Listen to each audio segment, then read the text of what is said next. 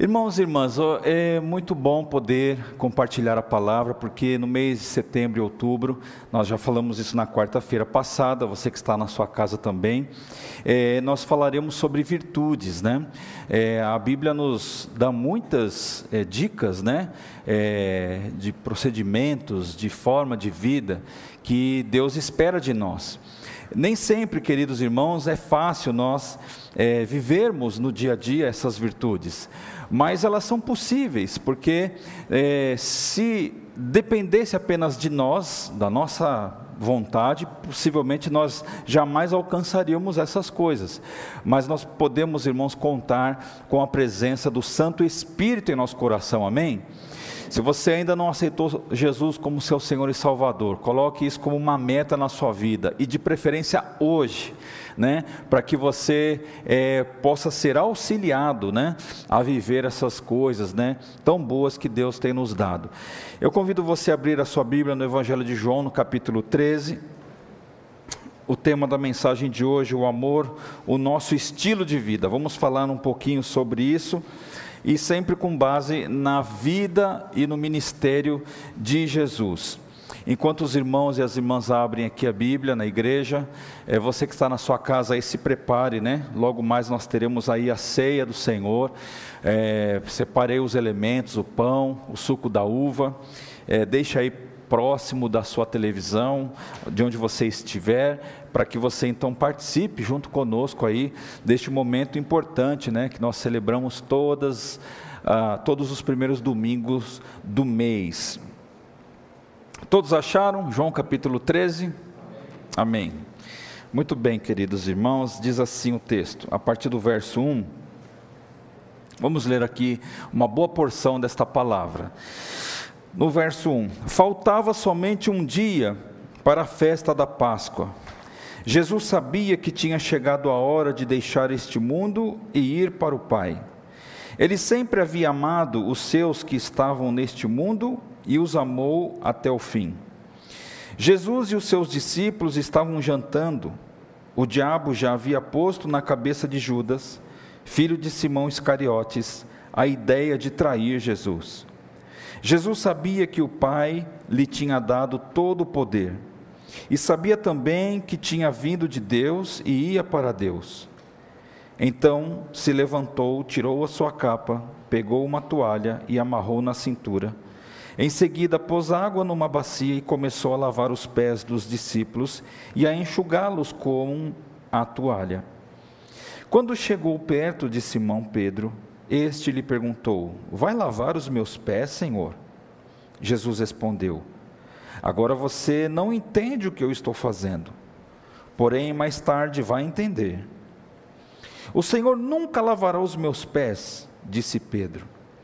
Se eu não lavar, você não será mais meu discípulo, respondeu Jesus. Então, então, Senhor, não lave somente os meus pés, Lave também as minhas mãos e a minha cabeça, pediu Simão Pedro. Aí Jesus disse: Quem já tomou banho está completamente limpo e precisa lavar somente os pés. Vocês todos estão limpos, isto é, todos menos um. Jesus sabia quem era o traidor. Foi por isso que disse: Todos menos um. Depois de lavar os pés dos seus discípulos, Jesus vestiu de novo a capa sentou-se outra vez à mesa e perguntou: Vocês não entenderam o que eu fiz? Vocês me chamam de mestre e de senhor, e têm razão, pois eu sou o mesmo. E se o senhor e o mestre lavei, se eu, o senhor e o mestre, lavei os pés de vocês, então vocês devem lavar os pés uns dos outros, pois eu dei o exemplo para que vocês façam o que eu fiz. Eu afirmo a vocês que isto é verdade. O empregado não é mais importante do que o patrão, e o mensageiro não é mais importante do que aquele que o enviou. Já que vocês conhecem esta verdade, serão felizes se a praticarem. Irmãos, pulem um pouquinho, vá até o verso 33. Meus filhos, não vou ficar com vocês por muito tempo. vocês vão me procurar, mas eu digo agora o que já disse aos líderes judeus: vocês não podem ir para onde vou. Eu lhes dou este novo mandamento: amem uns aos outros, assim como eu os amei, amem também uns aos outros. Se tiverem amor uns pelos outros, todos saberão que vocês são meus discípulos. Amém? Vamos orar. Senhor Deus e amado Pai, obrigado por esta palavra lida. Obrigado, Senhor, porque o Senhor é bom, o seu amor dura para sempre. Nós lemos isto nesta noite. Ó Deus amado, nesta hora, eu peço que o teu Espírito ajuda-nos a entendermos, ó Deus, este recado. Muito obrigado, Pai, esteja com cada vida aqui, que está na igreja, com cada pessoa, cada é, que está assistindo este culto, ó Deus, é, da sua casa, do lugar, ó Deus, ali onde que a pessoa se encontra. Pai amado, abençoe cada vida e nós oramos agradecidos em nome de Jesus. Amém.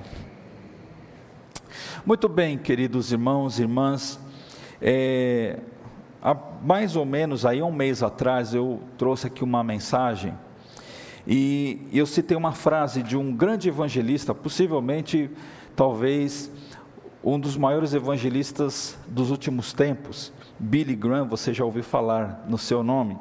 Ele diz assim: gosto muito dessa frase, irmãos, eu tenho ela anotado nas minhas, é, naquele material que eu sempre separo para fazer consultas. Diz assim: Eu posso ser um homem de grande fé a Bíblia diz que a minha fé poderia mover montanhas, mas se não tenho amor, não sou nada, né?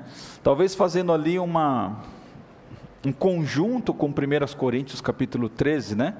Quando Paulo ele fala sobre o amor, e nós vamos fazer uma leitura desse texto um pouco mais adiante, e Billy Graham, ele realmente ele acerta quando ele fala que a fé por mais que seja grande, por mais que alguém possa realizar grandes coisas na vida, na sua casa, na sua família, no seu ministério, se o amor for excluído, de nada vale, de nada é possível, porque a essência de Deus é amor. O fato de Jesus morrer na cruz não foi porque ele achou que seria bonitinho, ou porque, sendo um mártir, as, as pessoas é, ficariam com dó, piedosas em relação a Jesus e é, aceitariam esse sacrifício. Não, aquilo que foi feito na cruz foi feito porque havia uma intenção, e a intenção era amor. Temos um autor, queridos, eu não sei quantos vocês já leram, se não leu, recomendo que leia né, um livro muito bacana, chama Cinco Linguagens do Amor. Muitas pessoas já leram esse livro. Né? Ele nos dá algumas dicas né, de como as pessoas elas reagem e interagem nesta linguagem do amor. É, Gary Chapman, que é o autor desse livro, ele faz uma citação que é assim: o amor não é meramente um sentimento. Enganam-se aqueles que têm o amor como um sentimento. O amor nunca foi um sentimento, né? É, embora ele possa ser relacionado com o sentimento, mas amor não é sentimento. O amor não é meramente um sentimento, mas está relacionado ao que fazemos. Demonstramos amor através de nossas ações para, é, de, através de nossas ações, mas para muitos isto é algo difícil de se fazer. Não é? Então, quando este autor chamado Gary Chapman ele afirma que o amor não é um sentimento e que ele está relacionado às coisas que nós fazemos e praticamos, é exatamente isso. De acordo com que, o que as pessoas fazem, elas revelam quem ela é, elas revelam o que é, está dentro do seu coração. Muitas vezes, irmãos, nós não conseguimos dar aquilo que é, Deus nos diz para nós darmos, no caso, o amor. É difícil muitas vezes, em determinadas situações da vida, nós é, produzirmos este amor. Por isso que nós falamos no início, irmãos, que é, o amor como um estilo de vida, se for apenas um amor é, é, a partir de nós mesmos, fica muito difícil e possivelmente, né, provavelmente impossível. Mas quando o Espírito Santo aponta em nosso coração, e este mesmo Espírito vai nos direcionar para Jesus Cristo, as coisas se tornam mais fáceis. Segundo este mesmo autor, ele fala assim: para que sejamos mais felizes e realizados, precisamos ter o amor como um estilo de vida e demonstrar o amor através das nossas atitudes para as pessoas ao nosso redor. Então, por exemplo, nós temos assim uma listinha, né? Bem pequena, temos muito mais, mas apenas para exemplificar: gentileza, paciência, perdão, cortesia, humildade, generosidade, foi falado aqui agora há pouco, honestidade, são traços, são características, irmãos, de pessoas amorosas. Uma pessoa amorosa, ela é paciente, ela é generosa, ela se torna uma pessoa gentil, né? ela consegue identificar né, o, no outro alguma, alguma necessidade, ela sente compaixão pela dor do seu semelhante. Pessoas amorosas, irmãos, elas não conseguem esconder aquilo que elas são, e o amor que brota no coração através desse relacionamento com Deus é que vai nos motivar a exercitarmos essas coisas. Essas características, irmãos, não são apenas conceitos e teorias. É muito bom nós falarmos sobre o amor, falarmos em sermos gentis, em falarmos em sermos honestos, por exemplo, em sermos humildes, em sermos pessoas cortês, é fácil nós discursarmos e ensinarmos os outros, ou falarmos dentro do nosso lar, com os nossos amigos, sobre todas essas coisas, mas estas coisas, elas precisam fazer parte da experiência da nossa vida. A experiência que nós registramos dia a dia. Quando nós olhamos para o dia que é, se findou, e nós conseguimos identificar esses traços dentro das nossas rotinas. As experiências de vida, irmãos, no final, o que vale, o que fica, são as experiências que nós temos com as pessoas. Coisas e lugares, as experiências que nós podemos ter com as coisas e com os lugares são muito boas, mas no final, queridos, isso se torna secundário, porque nenhum lugar do mundo, se torna gostoso, se torna atraente, se nós não estivermos bem com o nosso coração e com as pessoas. Nenhuma coisa, nenhum objeto material satisfaz a vida de alguém se este alguém, que ainda que possa desfrutar de um patrimônio até que razoavelmente alto, mas se essa pessoa não conseguir se relacionar, possivelmente, irmãos, aquele carro, aquela casa, aquela viagem, aquelas coisas que normalmente as pessoas buscam na sua vida, perdem o sentido, porque tudo aquilo não faz o menor sentido quando é, a pessoa que está ao nosso lado, um ente da família, alguém da igreja, alguém do trabalho, está é, triste conosco por algo que nós fazemos, por algo que nós falamos. Então, meus irmãos, no fundo, essas coisas de coisas e, e, valores e lugares se tornam secundárias, porque eu preciso ter experiências com pessoas. É na manifestação deste amor para com o meu semelhante, é que a vida torna-se é, é, produtiva, torna-se valorosa. Veja, irmão, Jesus, quando ele veio ao mundo, ele viajou por lugares na sua região, dentro da sua é, geografia, dentro dos limites em que ele é, estava atuante, mas qual era o foco principal destas viagens de Jesus, desses lugares em que Jesus frequentava, das coisas que Jesus pôde ter ali é, antes talvez do seu ministério? O foco de Jesus era sempre e foi sempre as pessoas. Então, são nos relacionamentos, irmãos, que nós recebemos e nós oferecemos estes valores, sobretudo hoje nós estamos falando sobre o amor. São nos relacionamentos pessoais, familiares, que nós é, podemos dar às pessoas estas coisas. Você sabe que uma das coisas mais cruéis e tristes que alguém pode viver é quando uma pessoa, ela, talvez de uma forma até inocente, ela acredita, por exemplo, num casamento ideal, num trabalho ideal, numa igreja ideal, numa sociedade ideal, num governo ideal, filhos ideais. Não não e não. Três vezes não. Nada na vida, irmãos, que está diante de nós se tornará ideal. Talvez, irmãos, essa ideia que nós produzimos a respeito das coisas perfeitas, se nós não tomarmos cuidado, essas coisas podem se tornar inclusive ídolos. Porque nenhum casamento é ideal. Nenhum relacionamento familiar é ideal. Nenhum trabalho é ideal. Nenhum governo no mundo, quer seja de esquerda ou direita, é ideal.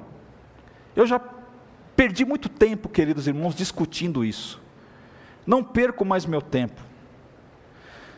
Porque não há como nós construirmos nesta terra o padrão perfeito de existência.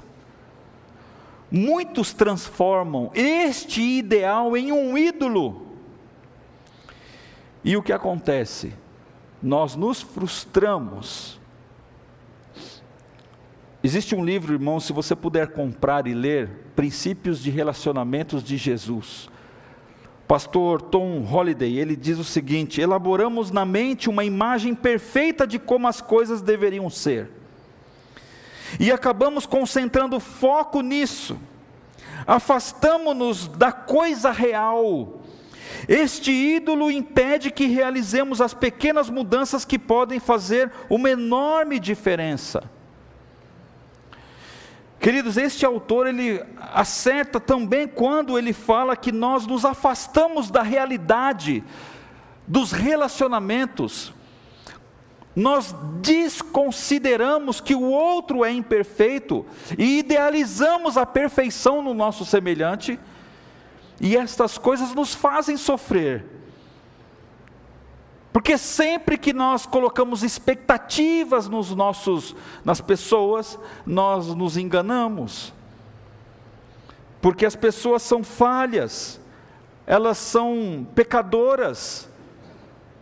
Quando Jesus esteve aqui nesta terra, ele não se frustrou com ninguém, porque ele viveu o amor verdadeiro de Deus na terra, manifestou a graça para com as outras pessoas.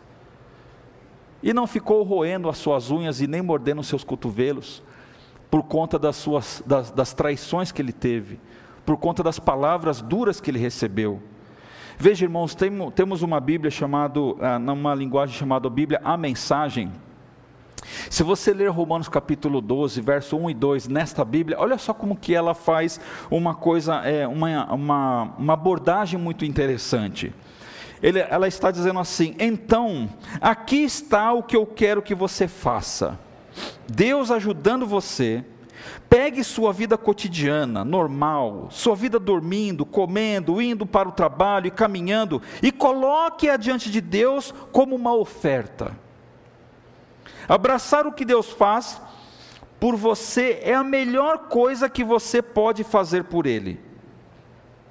Não se torne tão bem ajustado à sua cultura ao ponto de se encaixar nela sem nem mesmo pensar. Em vez disso, concentre sua atenção em Deus.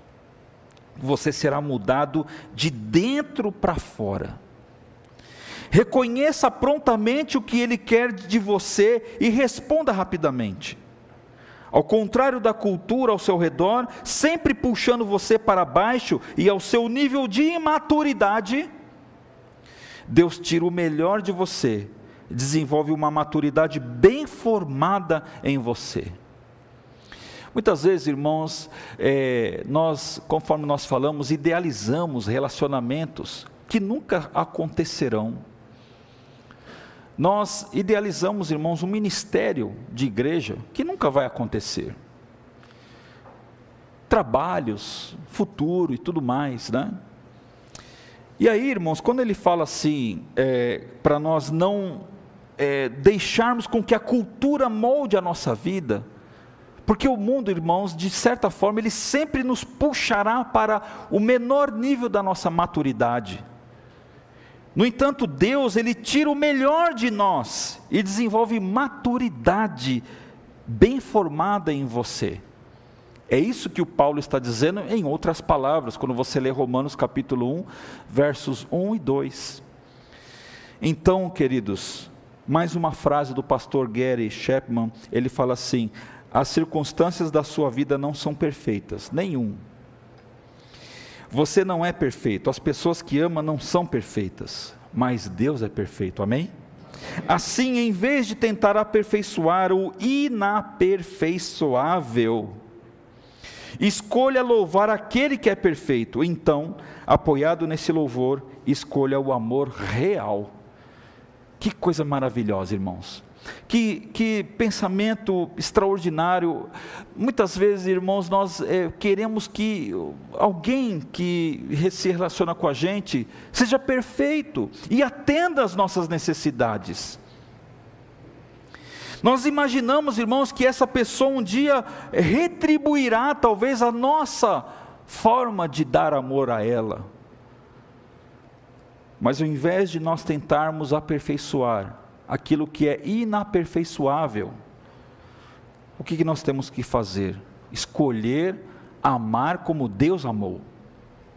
E é assim que nós devemos ser, porque, irmãos, é nesta condição de vida que nós nos realizamos e nós podemos adotar o amor como estilo de vida.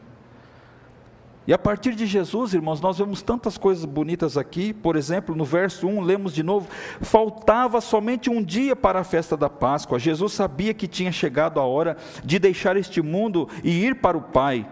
Ponto. Olha só que coisa incrível que o texto diz. Ele havia amado os seus que estavam neste mundo e os amou até o fim. Queridos, nós só podemos dar aquilo que nós temos nós não conseguimos fingir. Nós não conseguimos, irmãos, é, viver uma vida fora é, daquilo que nós apresentamos para as pessoas. A hipocrisia, irmãos, é uma das chaves, uma das, temos outras, mas é uma das chaves que abre as portas, ou abre a porta para as decepções e fracassos na vida. Acreditar numa coisa e fazer outra, pode ser um grande problema. É um ambiente perfeito para se construir uma mente confusa e desequilibrada. De que vale, queridos irmãos, assumirmos a posição de um cristão? Acreditarmos que todas as coisas que estão na Bíblia são excelentes, são boas, mas não vivermos isso. Irmãos, ser hipócrita é uma das coisas mais perversas que nós mesmos produzimos em nós. Porque isto produz, irmãos, e alimenta uma mente deturpada, uma mente doentia. Irmão, Jesus sempre soube quem ele era. Ele não tinha problema com a sua identidade. Ele sabia das suas origens, sabia de onde veio, sabia qual era a missão da sua vida e sabia para onde iria depois de passar por essa terra. Havia plena harmonia dele com aquilo que ele fazia. Aquilo que Jesus era, enquanto pessoa, estava plenamente harmonizado com aquilo que ele estava fazendo enquanto pessoa. Olha só que coisa interessante, queridos. Lucas capítulo 9 registra uma passagem na Bíblia que diz assim, a partir do verso 18: Certa vez Jesus estava sozinho orando. Quando eu li esse texto, eu fiquei imaginando. Você sabe que eu sou meio imaginário, né? Eu fiquei imaginando a cena, né? Certa vez Jesus estava sozinho orando e os discípulos chegaram perto dele.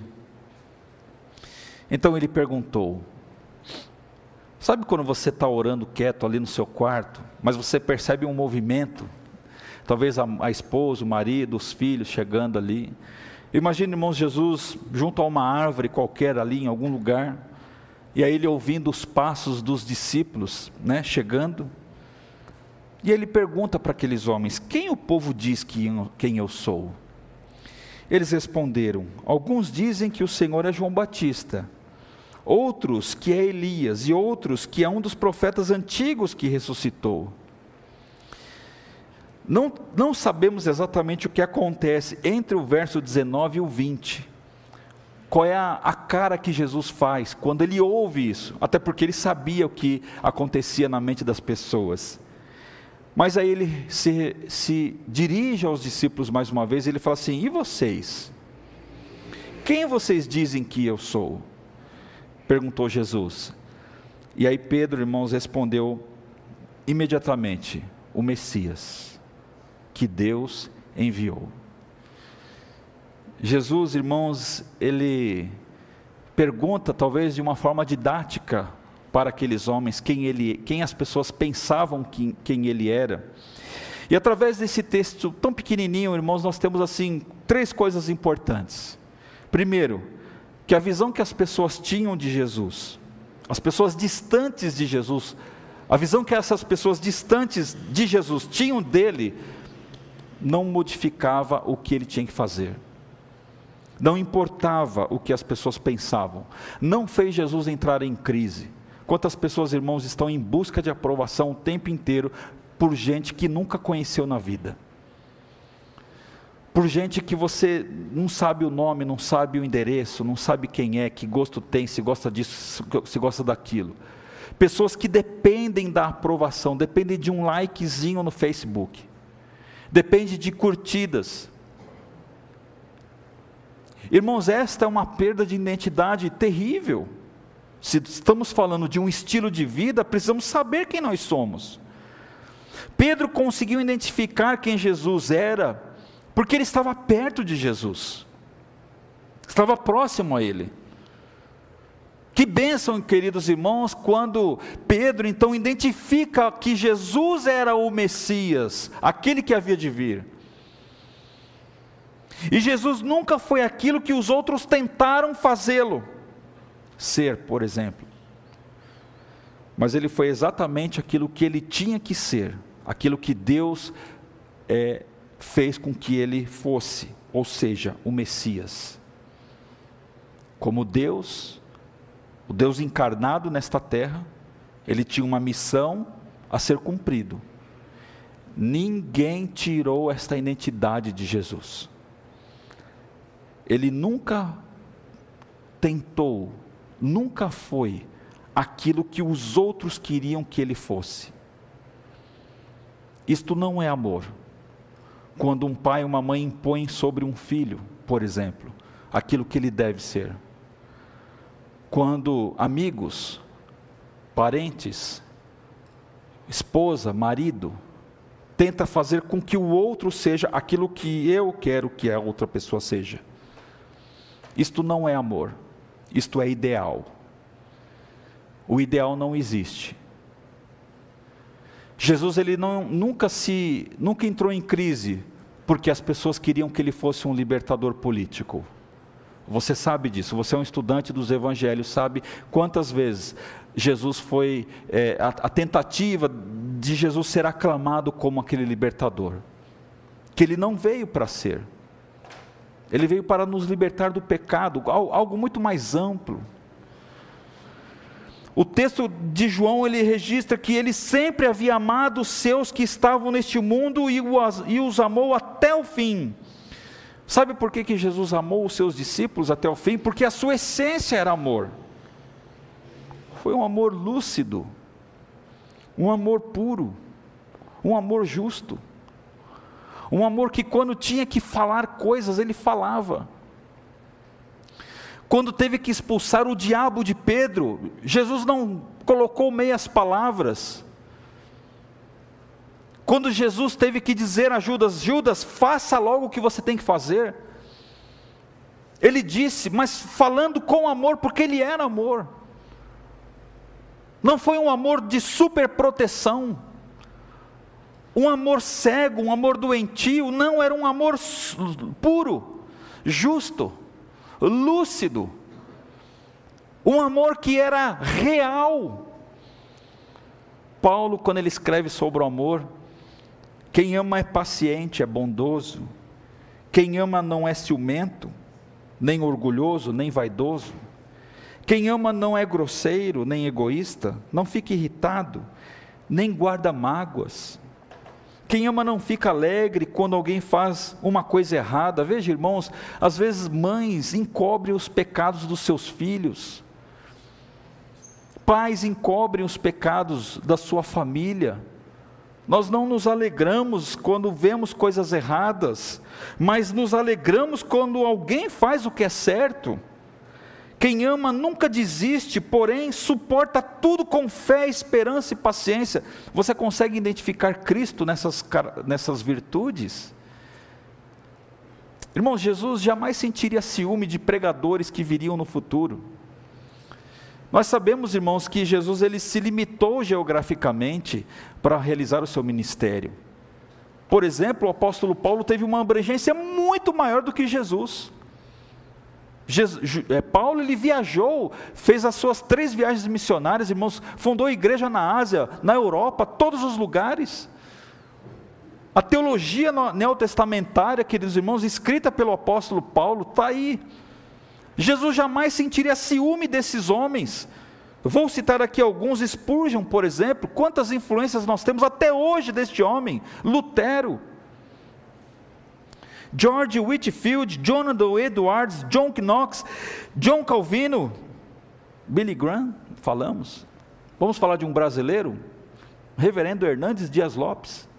O camarada fala bom dia no Facebook, 485 mil visualizações. É inacreditável o poder que esses caras têm, né?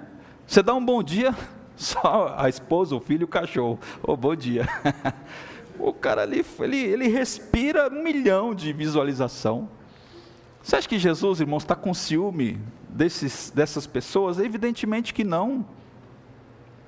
Porque Ele ama, Ele quer que tudo isso seja replicado. Jesus, Ele vivia o que Ele era.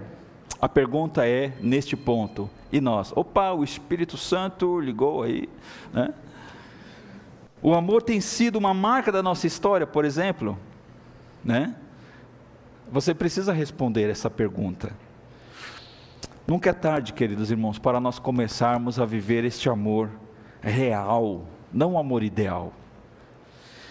No verso 2 diz assim: Olha, e Jesus e seus discípulos estavam jantando, o diabo já havia posto na cabeça de Judas, filho de Simão Iscariotes, a ideia de trair Jesus. No verso 3, Jesus sabia que o Pai lhe tinha dado todo o poder e sabia também que tinha vindo de Deus e ia para Deus. Olha só que coisa interessante, irmãos. Nada de fora, ou nada fora de nós, pode mudar o que nós somos. Nada. O diabo já havia posto na cabeça de Judas, filho de Simão Iscariotes, a ideia de trair Jesus. Mesmo Jesus sabendo e que, que Judas o trairia, que Satanás estava ali, ao seu lado, corporificado em Judas, não foi suficiente para mudar a essência de Jesus. Não foi suficiente, queridos irmãos, para furtar dele ou roubar de Jesus quem ele era. Jesus, mais uma vez, ele não entra em crise. Ele continua dando amor, ele continua sendo que ele é, simplesmente é, veio para dar amor, seu, no seu ministério, irmãos, ele mesmo quando ele não foi correspondido e agora ele estava sendo mais do que não correspondido, ele estava prestes a ser traído por alguém que estava ali todos os dias com ele durante o seu ministério. Nós sabemos, irmãos, o, o custo e o preço de uma traição. Aqueles que já foram traídos, que já foram enganados por um amigo, que já foi passado para trás em um negócio, você sabe o sentimento que é quando você lembra dessas coisas. Mas veja que Jesus, irmãos, estava numa mesa e Judas estava ali, sei lá, um metro, dois dele. E a Bíblia fala que Satanás entra neste homem. E ele então estava ali do lado de Jesus. Mas isto não foi, queridos, o que estava fora de Jesus não fazia dele uma crise constante. Nós, quando adotamos um estilo de vida, queridos, no caso do amor aqui, nada pode ser maior e mais forte do que esta decisão. se alguém falar mal de nós, se alguma coisa acontecer, se alguém perseguir, denegrir, fazer qualquer coisa, eu adotei um estilo de vida de amar. Isso não pode afetar a minha vida, não pode causar danos à minha salvação, à minha espiritualidade. Eu preciso ter convicções, irmãos. A Bíblia nos, nos, é um, é, nos foi dada como um instrumento, inclusive, de nos dar e formar convicções em, nossa, em nosso coração. Ocorre, sabe o que? Sabe que nós vivemos num tempo de hipersensibilidade emocional, hipersensibilidade de relacionamentos.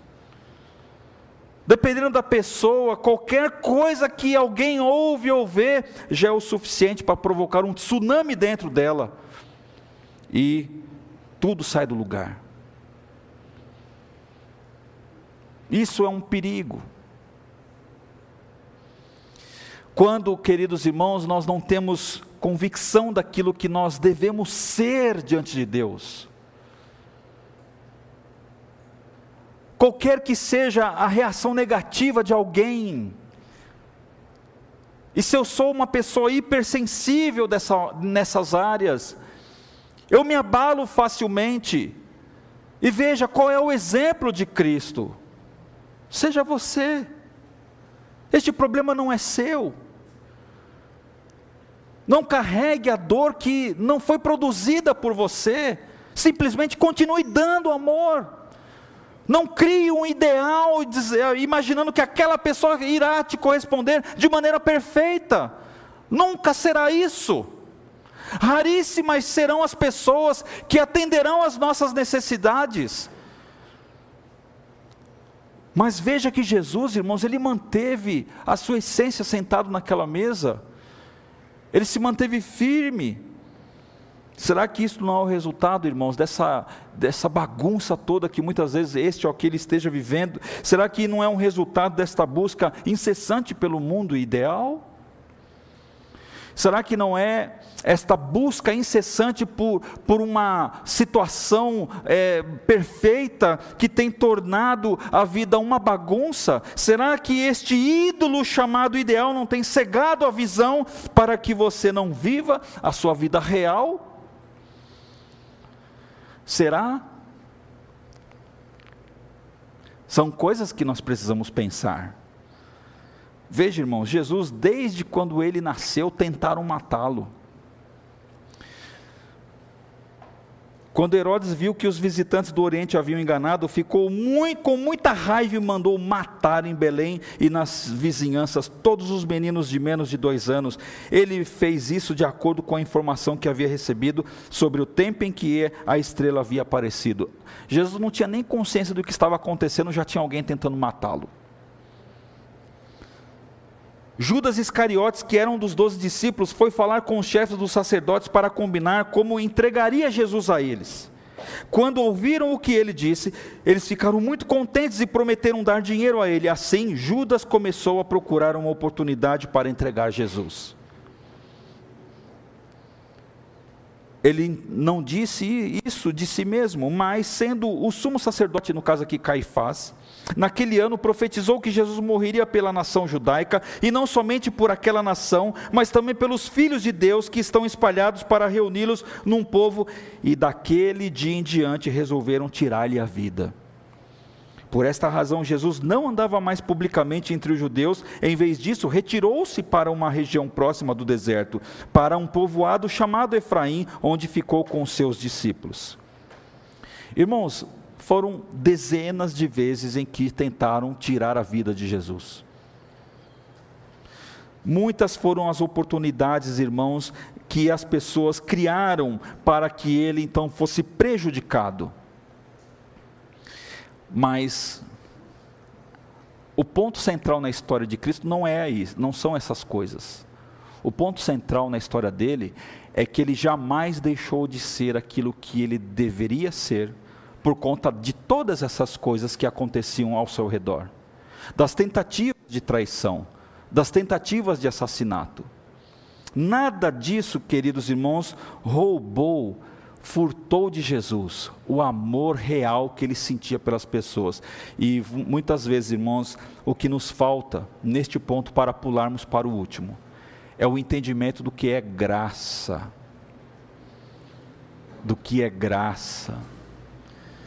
Eu fico imaginando, irmãos, Jesus dormindo e acordando com seus discípulos, dentre eles Judas, que o trairia.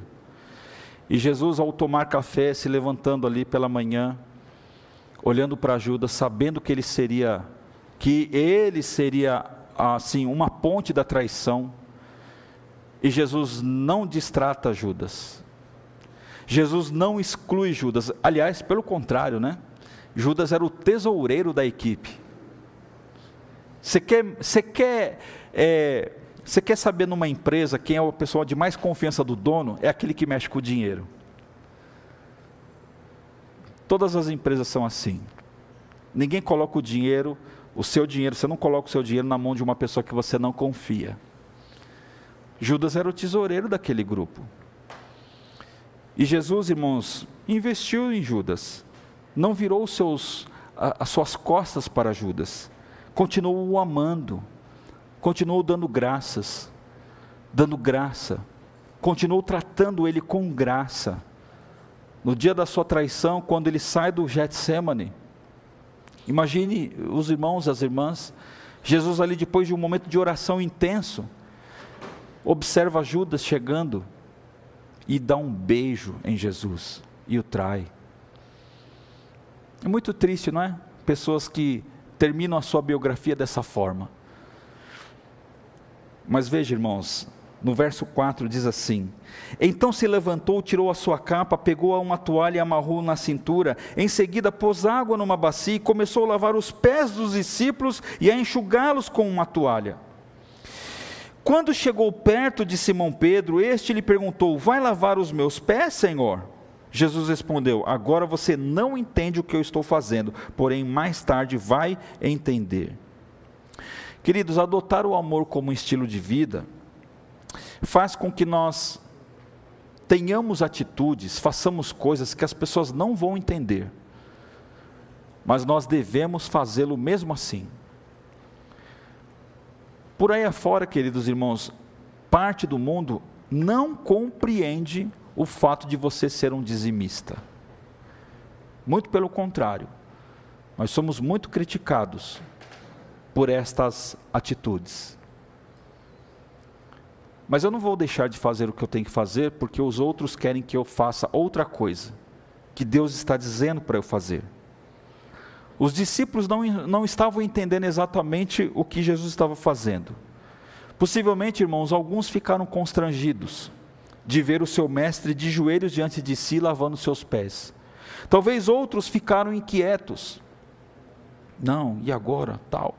Pedro, queridos irmãos, ficou resistente, inclusive ele reclama com Jesus. Pedro, acho que era o porta-voz do grupo, né? Tudo que tinha que falar era Pedro. Pedro, vai lá e fala. E o que acontece, irmãos? Ninguém estava entendendo o que Jesus estava fazendo. Jesus estava deixando um aprendizado de humildade, de obediência, de submissão, que eles deveriam imitar, que eles deveriam fazer. Isto tinha a ver com o plano de ministério de Jesus e não com as expectativas dos discípulos. Veja, irmãos, quando nós falamos que o que fazemos, fazemos porque amamos isto basta, nós não podemos conduzir a nossa vida com base nas expectativas dos outros. Nós devemos conduzir a nossa vida com base nas orientações que o Espírito de Deus nos dá contribuir, fazer, doar, fazer o que for, mas não com base nas expectativas que os outros criam a nosso respeito. O que fazemos precisa ser alinhado com o que Deus fala ao nosso coração e não com expectativas alheias. A pior coisa, irmãos, é tentar suprir as expectativas das pessoas o tempo inteiro. A pior coisa na vida é isso. Isso é um fracasso. Por que eu digo que é um fracasso? Porque as pessoas são insaciáveis naquilo que elas querem. As pessoas são insaciáveis nas suas pretensões, nos seus desejos, elas criam expectativas e elas cobram, elas sugam muitas vezes. E nós precisamos, irmãos, andar não com base nessas expectativas.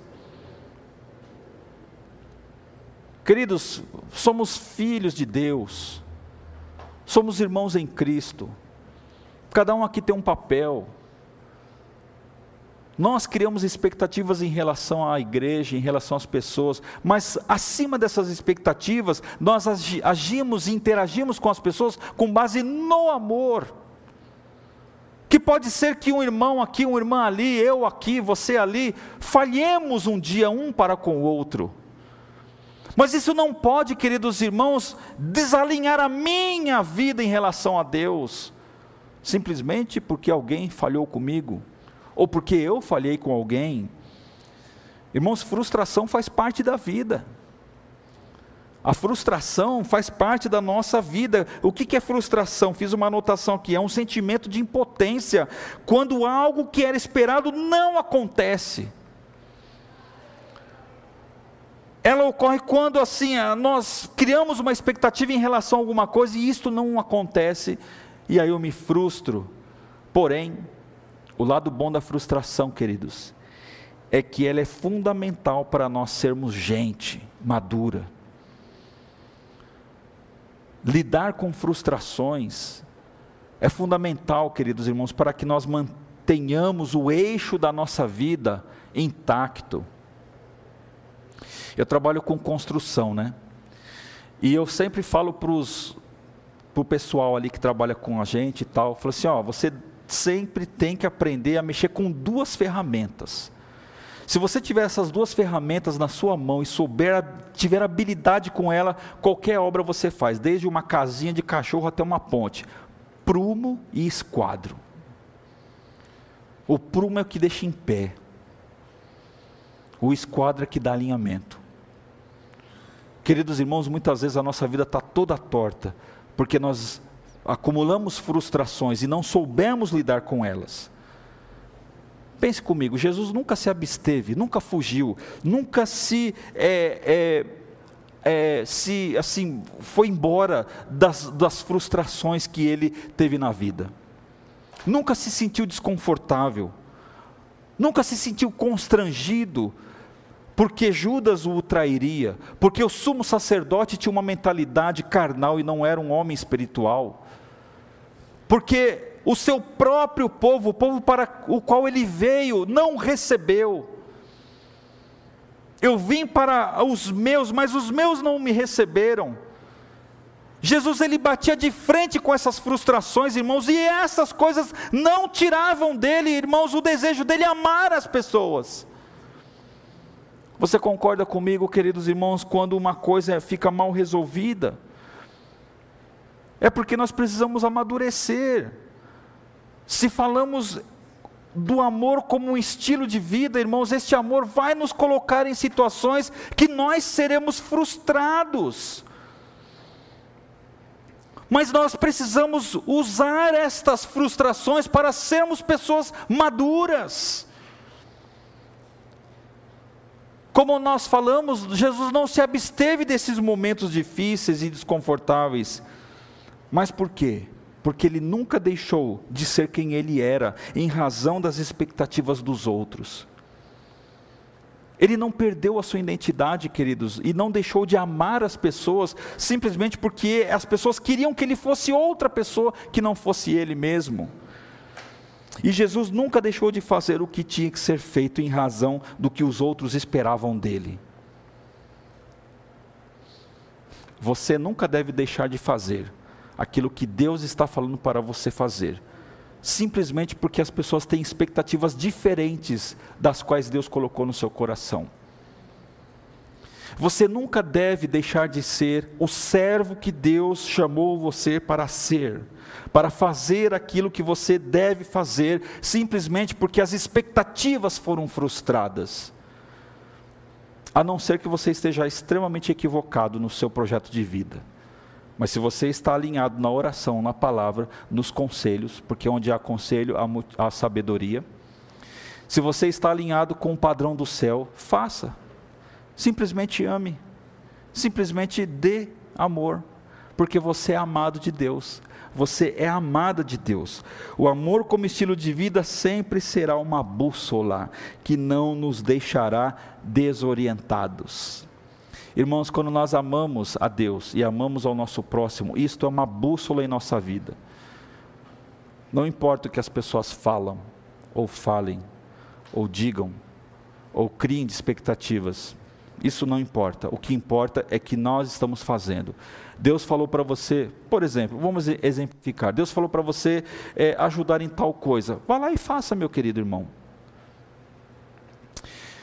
Deus fala para você amar a outra pessoa, mesmo que ela não corresponda a esse amor, ame. O amor nos constrange, não é verdade?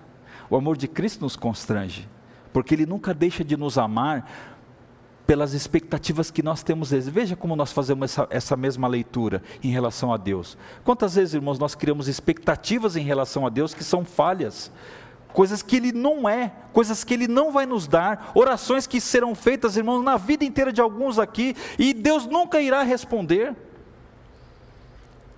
Deus deixa de amar simplesmente porque Ele não atendeu a minha expectativa? A única coisa eu posso dizer é o seguinte: Deus continua sendo Deus independente das nossas expectativas. Nós precisamos continuar sendo servos e servas, independente de qualquer coisa que aconteça fora. E concluindo, eu lhes dou este novo mandamento: amem uns aos outros, assim como eu os amei. Veja que o padrão de amor que Jesus estabelece entre nós não é qualquer sentimento, não é qualquer coisa ele simplesmente diz aos discípulos: amem uns aos outros, mas de que maneira? Como eu estou amando vocês. Com um olhar de graça, com um olhar de paciência, com um olhar de generosidade, com um olhar de longanimidade, com um olhar de bondade, com um olhar de ternura, com um olhar de humildade, com um olhar de generosidade. Assim como eu os amei, amem também uns aos outros. E o verso 35 encerra essa, fa essa faixa de texto com chave de ouro: Se tiverem amor uns pelos outros, todos saberão que vocês são meus discípulos. Portanto, irmãos, não se assombre, não se frustre com pessoas que muitas vezes estão na igreja, mas não são da igreja. Com atitudes que são recheadas, temperadas, vestidas de humildade mas de nada disso existe. Nós não nos movemos por aquilo que vemos, nós nos movemos por aquilo que nós cremos. E Billy Graham, nós começamos e encerraremos a mensagem com uma frase dele: Nós somos os sermões que o mundo está prestando atenção. Mais do que as nossas palavras, irmãos, nossas, as nossas atitudes em relação ao nosso semelhante revelam que tipo de amor eu tenho nutrido em meu coração. Irmãos, eu, eu, reconheço que essa palavra é uma palavra talvez indigesta em certos pontos, não é verdade? Mas assim, mastigue um pouquinho, coloque no seu coração é, deixe com que o Espírito Santo mostre para você o caminho. Né? Não fique aí sofrendo, se frustrando, criando expectativas em relação às pessoas. Jesus não fez isso. Jesus não, criou, não criou expectativa em relação a Pedro, a ninguém, irmãos. Ele colocou simplesmente o amor dele na mesa para que as pessoas se alimentassem. E isto foi o suficiente para que, num tempo oportuno, aqueles homens se transformassem em grandes homens. Jesus tolerou, irmãos, toda a impaciência, a brutalidade, as palavras, aquela impulsionalidade de, de Pedro durante o ministério. Enquanto Jesus estava com Pedro ali ao vivo e a cores, Jesus teve que ter uma paciência do tamanho de Jó, conforme a gente fala né, no ditado. Mas só depois que Jesus foi ressuscitado, estava já na glória, é que Pedro foi transformado. Naquele dia em que eles tiveram um encontro na praia, lembra João 21? E que de fato Pedro se converte e ele se entrega para Deus de uma forma toda especial. Na primeira oportunidade que Pedro abre a boca, irmãos, é, um, é uma transformação. Várias pessoas são convertidas pelo testemunho de Pedro. Mas Jesus não experimentou isso pessoalmente com ele, por exemplo. Ele veio experimentar numa outra dimensão. E é assim que nós devemos ser, irmãos, independente do que se nós colhemos ou não os frutos da nossa seme, semeadura de amor, saiba que uma semente é plantada e ela só será colhida em outra estação. Mas não deixe de plantar amor dentro da sua família, com seus parentes, com seus familiares, com seus amigos. Não deixe de plantar amor. Um dia essa semente vai crescer. Amém? Vamos orar. Senhor Deus e amado Pai, te agradecemos por é, estarmos nesta hora, Senhor, fazendo esta reflexão. Abençoe, Deus, este culto, abençoe é, esta palavra. Coloque as tuas mãos, ó Deus, sobre cada vida que está aqui nesta noite e que o teu nome seja glorificado e exaltado. Deus eterno, ajuda-nos, ó Deus, a vivermos este amor de Jesus, o amor sacrificial, como um estilo de vida. Tire de nós, ó Deus, estas ideias que constituímos, por achar que uma hora, Senhor, ou o ideal seria que. Deus amado, se este pensamento tem sido um pensamento diabólico, tire do nosso coração. Porque para o Senhor, ó Deus, as coisas são reais. Somos pecadores. Conforme Isaías, ó Deus, somos pessoas de lábios impuros. E vivemos num meio de um povo de impuros lábios também. Muitas vezes as palavras ferem aqui ou ali. Deus amado, ajuda-nos, ó Deus, a olhar para a cruz, a não nos contaminarmos com estas coisas, mas continuarmos dando amor. Como igreja de Jesus na terra, Senhor, continuarmos perseverantes na fé e no amor de Jesus Cristo adotarmos este esta virtude como a fonte, a base principal, para que ao recebermos, ó Deus, talvez notícias ruins, talvez uma afronta, uma má educação, palavras duras, que nós possamos olhar com graça, com perdão, olhar com misericórdia, não ficarmos, ó Deus, pelos cantos, mas nos dobrarmos de joelhos diante do Senhor, para que todas as coisas sejam colocadas ali e o Senhor se manifeste no seu devido tempo. Que possamos, ó Deus, de fato, cumprir e honrar, ó Deus, a Sua palavra. Quando alguém nos ferir a face, que possamos estender a outra, mas por amor ao teu nome fazemos isso, por amor e compromisso com o Senhor, é que nós queremos, ó Deus, viver esta palavra, não apenas discursá-las, mas vivermos, registrarmos isso na nossa história. Bendito seja o teu nome, e oramos em nome de Jesus. Amém.